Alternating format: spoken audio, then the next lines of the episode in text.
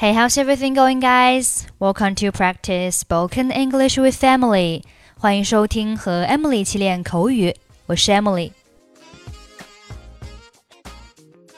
如果迷路了，你可以用 point somebody in the direction of 这个句型。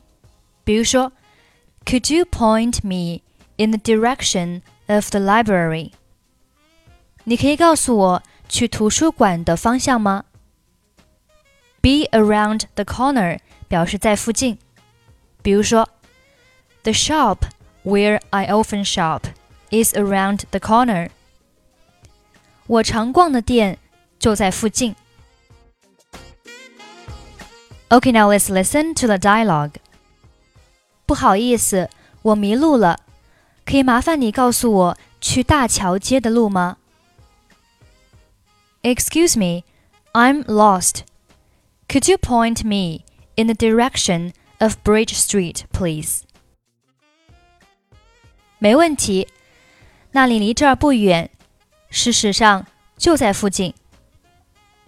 Sure, it's not too far from here. In fact, it's just around the corner. 你真是救命恩人，我已经开车绕了很久。You're a lifesaver. I've been driving in circles for ages. 你应该在几条街前就左转，你先回转，接着在第三条街口右转。那条街叫格雷街，有个加油站就在拐角处，很好找的。You should have made a left-hand turn a few streets back. Do a U-turn and take the third street on the right. It's called Gary Street.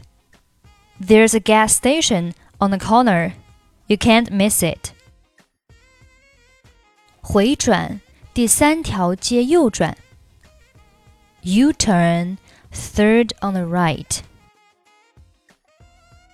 沿着格雷街一直走下去，走到底，街尾就是大桥街。 Make your way along Gary Street all the way to the end.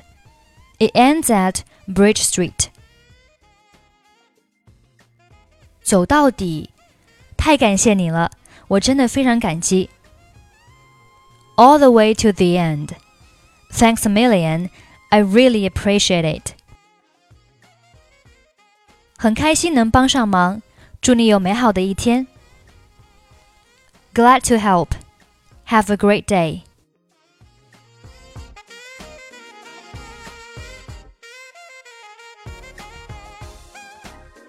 Excuse me, I'm lost. Could you point me in the direction of Bridge Street, please? Sure, it's not too far from here. In fact, it's just around the corner. You're a lifesaver. I've been driving in circles for ages. You should have made a left hand turn a few streets back. Do a U turn and take the third street on the right. It's called Gary Street. There's a gas station on the corner. You can't miss it. U turn, third on the right. Make your way along Gary Street all the way to the end. It ends at Bridge Street. All the way to the end. Thanks a million. I really appreciate it. Glad to help. Have a great day.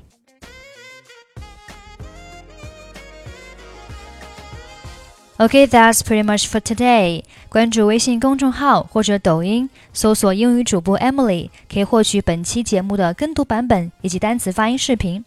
I'm Emily. I'll see you next time. Bye bye.